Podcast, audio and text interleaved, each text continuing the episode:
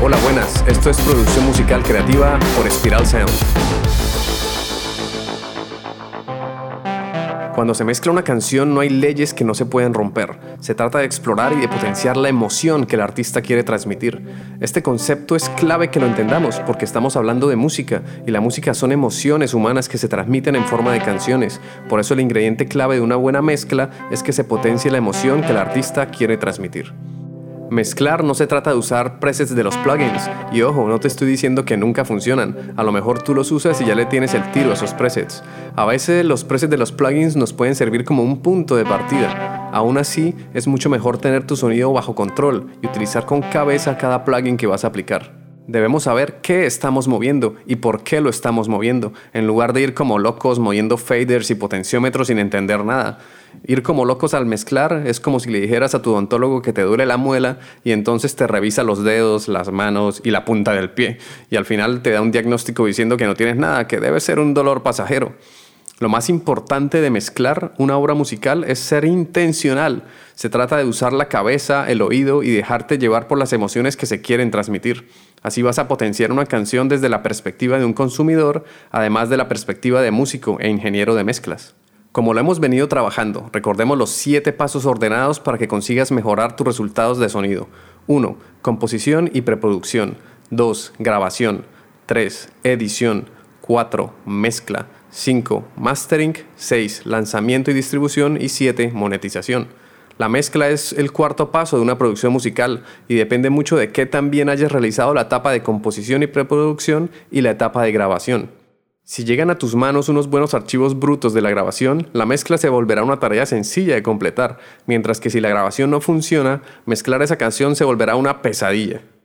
Hoy trataremos de seguir un protocolo de trabajo para ir paso a paso y así conseguir una buena mezcla profesional. Para mezclar una canción necesitamos completar 10 pasos. Recuerda que esto es solo un método, así que hay muchas formas de conseguir el mismo resultado, pero aquí en Spiral Sound seguimos este método ya que nos garantiza que vamos a obtener muy buenos resultados en nuestras mezclas.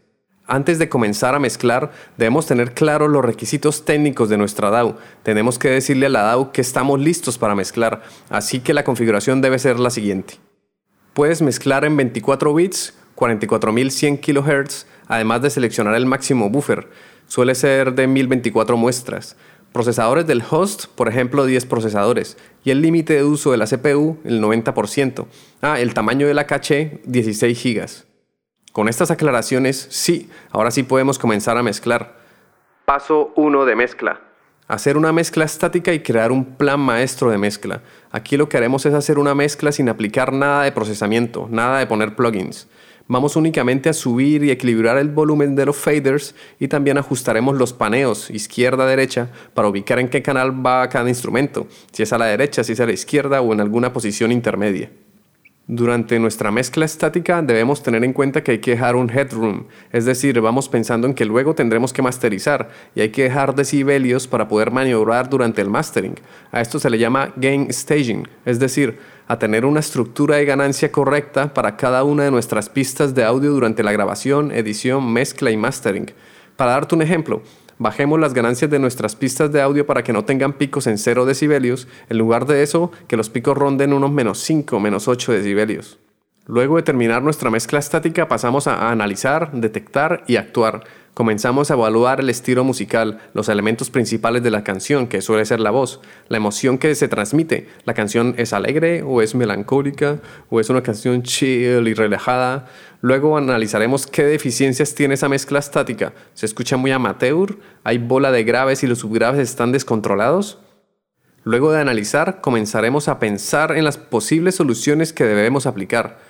Aquí es cuando en una hoja o en un documento de Word creamos nuestro plan maestro de mezcla. Comenzamos escribiendo el nombre de la canción, el grupo o el artista, el género musical, la emoción de la canción y grupos de referencia que tengan un estilo similar para poder saber a qué sonido tenemos que acercarnos. Paso 2 para mezclar. Cargamos las referencias. En nuestro proyecto de la DAW vamos a cargar esas dos o tres canciones comerciales que tienen un sonido al cual nos queremos acercar. Vamos a crear una pista nueva en estéreo que se llame referencias. Le bajamos el fader a unos menos 15 decibelios porque es el headroom que vamos a dejar para poder trabajar. El headroom es ese margen que tenemos que tener en cuenta para evitar que nuestra señal se distorsione. No estoy diciendo que distorsionar la señal sea algo malo. Si tienes equipos analógicos, esa distorsión es agradable al oído, es una saturación rica. Pero como estamos trabajando con una DAW, lo que queremos es evitar esa distorsión digital incómoda, indeseable, un sonido horrible. Ya con esas dos o tres referencias cargadas, pasamos nuevamente a analizar, detectar y actuar. Tenemos que comparar el sonido de nuestras referencias con el sonido de nuestra mezcla estática para saber qué deficiencias tiene nuestra mezcla. Tenemos que identificar los problemas de sonido que tenemos. Por ejemplo, hay mucha bola de graves y el sonido suena empantanado, borroso, sonido sin definir. No hay buen maridaje entre el bajo y el bombo. Además, la voz principal se pierde, no se escucha in your face, en tu cara. Cuando tengamos identificados qué problemas tenemos en nuestra mezcla, apuntamos en nuestro plan maestro las soluciones y los plugins que vamos a utilizar.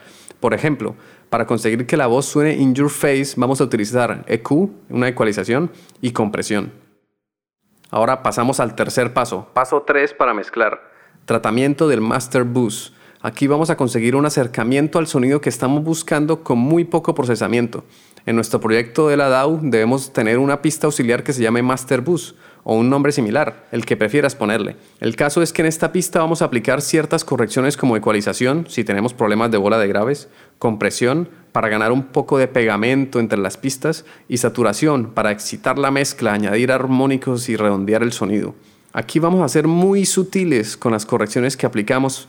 Por ejemplo, en la compresión utilizamos valores de un ratio de 2 a 1, una reducción de ganancia de un decibelio y ataque de 30 milisegundos para que la mezcla no sufra. Así estaríamos utilizando nuestro compresor como pegamento para darle cohesión al sonido de las demás pistas, que suene que pertenece a una sola canción. ¿Cómo saber si estoy procesando bien o mal mi mezcla? Tenemos que evitar que a medida que vamos procesando vamos engañando a nuestro oído. Por eso debemos vigilar la compensación de volumen de salida de los plugins. Así mantendremos el balance establecido en la mezcla estática y evitaremos el clipping, que se distorsione con ruido digital. Busca el botón de compensación de ganancia de cada plugin y si no tienes, pues añadimos un plugin que se llama Trim o un Trimmer. Es un plugin de volumen. Así podemos establecer una compensación de ganancia y podemos seguir mezclando. También podremos apagar de un golpe todos los plugins y revisar el resultado de aplicarlos sin alterar la percepción de volumen. Más volumen da falsa sensación de mejor sonido, pero no es así. No caigamos en la trampa de creer que a más volumen suena mejor. Además, podemos revisar pista por pista el resultado del procesamiento a nivel individual. Por eso es importante que decidamos qué pistas necesitan procesamiento y qué procesamiento aplicaremos para acercarnos a nuestro objetivo sonoro. De ahí la importancia del plan maestro de mezcla, de tener muy bien detallado qué vamos a hacer con nuestro sonido para que la mezcla funcione. EQ más compresión o compresión más EQ. ¿Cuál es el orden? Depende. Aquí es importante diferenciar qué sucede si primero aplico una ecualización y luego la compresión y viceversa. Si primero ecualizamos y luego comprimimos es cuando quiero limpiar primero las zonas problemáticas de una pista o potenciar sus virtudes para luego comprimir el audio resultante. Ventajas. Al utilizar EQ primero y limpiar lo que sobra, que muchas veces son graves, me aseguro que mi compresor trabaja mucho más holgado, trabaja mucho más libre al no tener que comprimir esas frecuencias graves. La desventaja es que al usar la ecualización primero para limpiar y luego comprimir, podré devolver un poco de lo que quité, dado que el compresor devuelve aquello que estaba a más bajo nivel y controla lo que está más alto. Por otro lado, cuando aplicamos primero la compresión y luego la ecualización, es para controlar primero la dinámica de una pista para luego esculpir el audio resultante. Por ejemplo, tengo un bajo con muchos picos, muy dinámico y quiero que suene más estable, pues aplico un compresor para controlar esos picos del bajo. Ventajas. Al usar la compresión primero, podemos utilizar un plugin que emule equipos analógicos que tenga una coloración. Podré recuperar con ecualización aquello que mi señal ha perdido o controlar lo que ha ganado a nivel de frecuencias. También podré añadir carácter a mis señales y luego esculpirlas con la EQ. Desventajas. Al usar un compresor primero, probablemente el plugin trabajará de forma más abrupta y agresiva al tener una señal más rica en graves, graves con los que tendrá que lidiar, y la textura resultante será distinta a lo que buscamos. Paso 4 para mezclar una canción que funcione. Sección rítmica. Aquí no es obligatorio seguir el orden de primero comenzar tratando la batería o la percusión, no es obligatorio. Podrías comenzar tratando la voz, todo depende de cómo te organices para trabajar, pero bueno, para llevar un orden en este podcast comenzaremos tratando la batería o la sección rítmica de nuestra canción. Es muy importante hacer un chequeo de fase antes de empezar. Cuando grabamos un instrumento con más de un micrófono pueden haber problemas de fase. Esto se traduce usualmente en una pérdida de graves, de cuerpo. Cuando trabajamos con pistas como una batería, debemos chequear la fase con relación a las demás pistas. Por ejemplo, comparamos la fase de la pista de la caja con la pista de los aéreos, los overheads. Invertimos la fase con un plugin y comparamos, escuchamos a ver si se pierden graves. Si no sabes cómo invertir la fase de una pista, busca en los ecualizadores. Usualmente los ecualizadores tienen un botón para invertir la fase. Luego del chequeo de fase podemos pasar a decidir qué instrumentos de mi sección rítmica, de mi batería, van a estar reinando en las frecuencias graves, qué instrumentos van a estar invitados a la fiesta de graves. Usualmente en la sección rítmica el bombo va a ser quien reine en frecuencias graves y subgraves. Entonces tenemos que aplicar la EQ en las pistas que tengan frecuencias graves no deseadas. Vamos a aplicar ecualización para filtrar las frecuencias graves que provienen de otras pistas diferentes a nuestro bombo. Vamos a ir mezclando poco a poco las pistas de nuestra batería para acercarnos al sonido que estamos buscando. Ahí es donde tenemos que escuchar y detectar si nuestra caja suena bien o si le falta pegada o si tiene muchos o pocos armónicos. Luego de hacer cambios, recordemos de ir referenciando, es decir, escuchamos nuestras pistas de referencias comerciales y las comparamos con el sonido que estamos consiguiendo tras aplicar el procesamiento. Paso 5. El bajo y el low end. La zona de los graves distingue una buena canción de una mala. Tenemos que prestar mucho cuidado en la zona del low end y decidir qué instrumento va a ocupar qué zona. Tenemos que preguntarnos, por ejemplo, ¿va a dominar el bombo en 50-60 Hz? Si es así, pues hay que limpiar el bajo. O si quiero que el bajo domine, pues limpio el bombo para que suene más metálico, un poquito más agudo, que se sienta el clic del bombo. Como ves, en la mezcla todo depende. Son decisiones que tienes que ir tomando dependiendo de cómo suenan tus referencias y de tu criterio. Hay que tener cuidado con los picos de graves, por eso una práctica común es ponerle un limitador diciéndole que actúe solo cuando hay un pico, que haya un techo que no deje pasar la señal con picos altos. Otra técnica para conseguir un buen maridaje con el bombo y el bajo es utilizar la compresión sidechain. Si no sabes cómo utilizar la compresión sidechain, puedes escuchar el podcast número 6, donde lo explicamos. Pero bueno, resumiendo, para conseguir un maridaje entre el bombo y el bajo se consigue con EQ y compresión podemos decirle al compresor que cada vez que suena el bombo, comprima el bajo. Si te ha gustado este episodio y quieres conseguir un sonido profesional, ve a espiralsound.com. No olvides suscribirte a nuestra newsletter sobre producción musical, desbloqueo creativo y empresa musical, además de dejar una valoración de 5 estrellas y de suscribirte a este podcast. Bueno, continuamos, ya vamos por la mitad. Ahora pasamos al paso número 6, voz o instrumento solista. Se trata del elemento principal que debe reinar en su zona. Como has visto, al mezclar tenemos que abrirle espacio en el espectro de frecuencias a los instrumentos para que no compitan unos con otros y suene borroso y enredado. Por eso debemos abrirle espacio a la voz o al instrumento principal para que ninguna otra pista del audio pelee con su espectro de frecuencias, ocasionando que se ensombrezca. Aquí también hay que definir el papel que van a jugar los coros. ¿Son duetos y deben sonar con alta intensidad o son colchones y deben ir más de fondo? Usualmente vamos a querer que la voz principal suene in your face, en tu cara, o sea que vamos a utilizar EQ y compresión y a lo mejor una saturación para darle carácter y añadirle armónicos. Es importante que vayamos mezclando la voz mientras escuchamos nuestras referencias. Recordemos siempre ir referenciando en todas las etapas de nuestra mezcla. Recordemos también que tenemos que escuchar, analizar y detectar problemas de nuestras voces para luego aplicarles una solución adecuada. Por ejemplo, si no somos capaces de conseguir que nuestra voz suene in your face, podemos aplicar compresión paralela. Para saber más sobre la compresión paralela, escucha el episodio 7 de este podcast.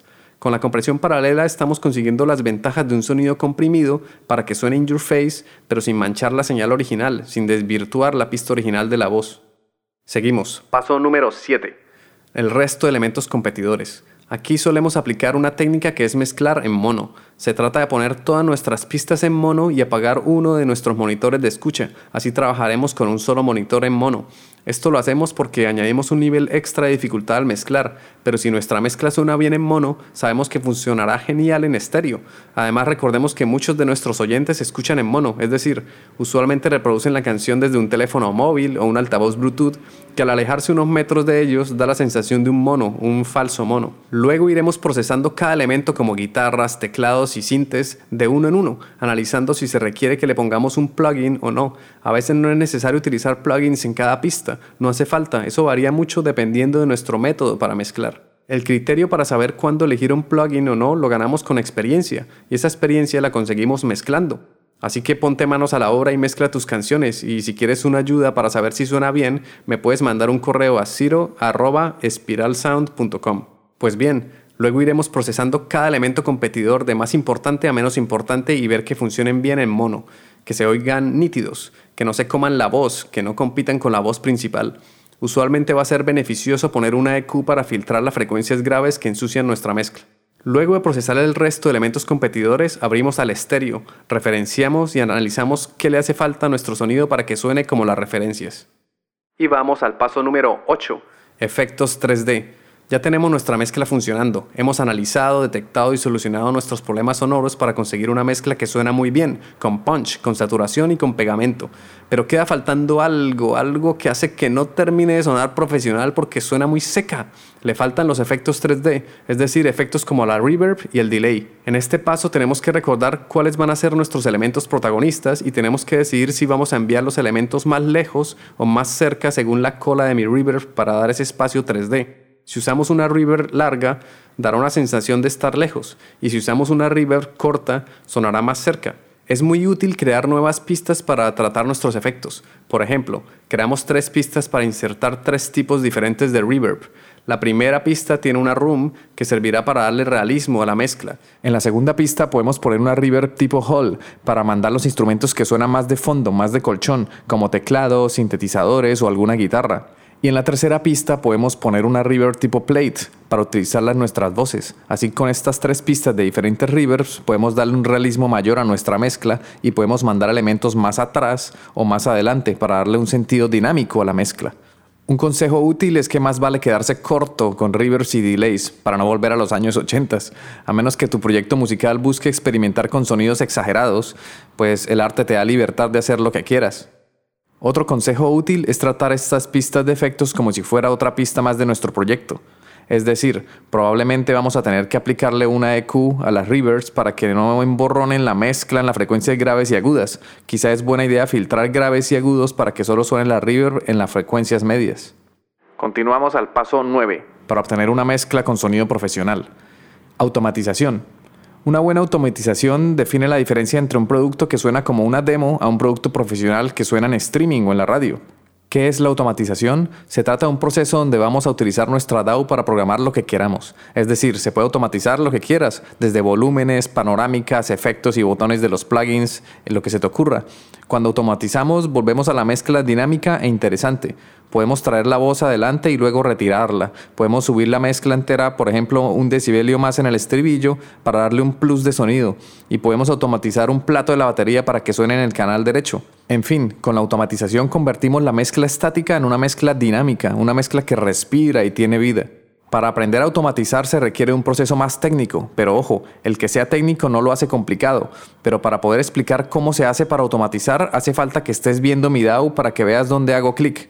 Es bastante sencillo, es seleccionar el parámetro que quieres automatizar y arrastras el mouse o el ratón mientras se va creando los puntos de automatización. Bueno, nos queda el último paso, el paso 10, premastering. Este es un inflado de volumen que le vamos a dar a nuestra mezcla para que suene en niveles sonoros comerciales. Ya es hora y ya podemos subir el volumen del fader de nuestras referencias comerciales a 0 dB, que suene con el volumen original porque ya es hora de poner a prueba nuestra mezcla.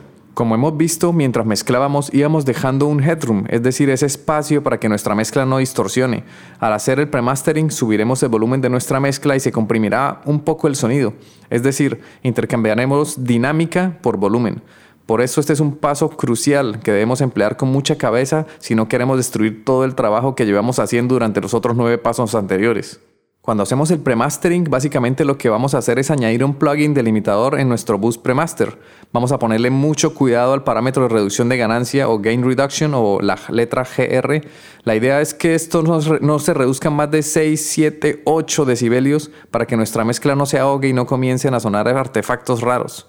Si no conseguimos que nuestra mezcla suene a nivel comercial, puede ser porque tenemos un problema de graves. Entonces regresa y reduce un poco los graves para no forzar tanto el limitador. Finalmente tendríamos que poner un diter. Con el diter añadimos ruido de baja frecuencia para rellenar los cortes que hace cuando pasamos de 32 o 24 bits a 16 bits. Como reducimos el tamaño de bits, el diter rellena. Y listo, lo tenemos. Tenemos nuestra mezcla. Ahora es hora de escuchar nuestra mezcla en diferentes medios de reproducción, en el automóvil, en el ampli, Bluetooth y con audífonos auriculares. Tras la escucha tenemos que volver a nuestro plan maestro para aplicar correcciones y recuerda siempre ir referenciando. Escucha las referencias comerciales para que sepas si la mezcla compite o no. En el podcast siguiente te explicaré cómo masterizar una canción. Así vas a poder complementar la información de este décimo paso. Así que no te lo pierdas, que viene cargado de mucha información de valor. Entonces, en resumen de lo que hemos visto en el podcast de hoy, para conseguir una mezcla que funcione y compita con las demás canciones comerciales, es aconsejable seguir los siguientes 10 pasos. 1. Mezcla estática y plan maestro. 2. Cargar referencias y apuntar correcciones en el plan maestro. 3. Tratamiento del master bus. 4. Sección rítmica. 5. El bajo y low end. 6. Voz o instrumento solista. 7. Resto de elementos competidores. 8. Efectos 3D. 9. Automatizaciones y 10. Premastering. Este es solo un método de muchos que pueden existir para mezclar una canción. Seguramente hay diversas formas de mezclar para obtener un buen resultado. Eso sí, te puedo garantizar que si entiendes y aplicas con cabeza y de forma premeditada cada uno de estos pasos, tus mezclas van a sonar súper profesional, te van a sorprender los resultados. Será un antes y un después. Y lo mejor es que no vas a necesitar llenarte de plugins, porque solemos caer en la trampa de creer que los plugins y sus presets lo arreglan todo. Y no, la mejor herramienta para mezclar son tus oídos, tu cerebro y las decisiones que tomas durante el proceso de mezcla. Este podcast ha sido realizado en el estudio de Spiral Sound. Puedes escuchar todos los episodios en Spotify, iVoox, Apple Podcasts o en tu aplicación de podcast favorita. Encuentra contenido adicional en spiralsound.com. Les habla Ciro Galvis. Gracias por escucharnos y por compartir este contenido porque así ayudas a fortalecer la cultura.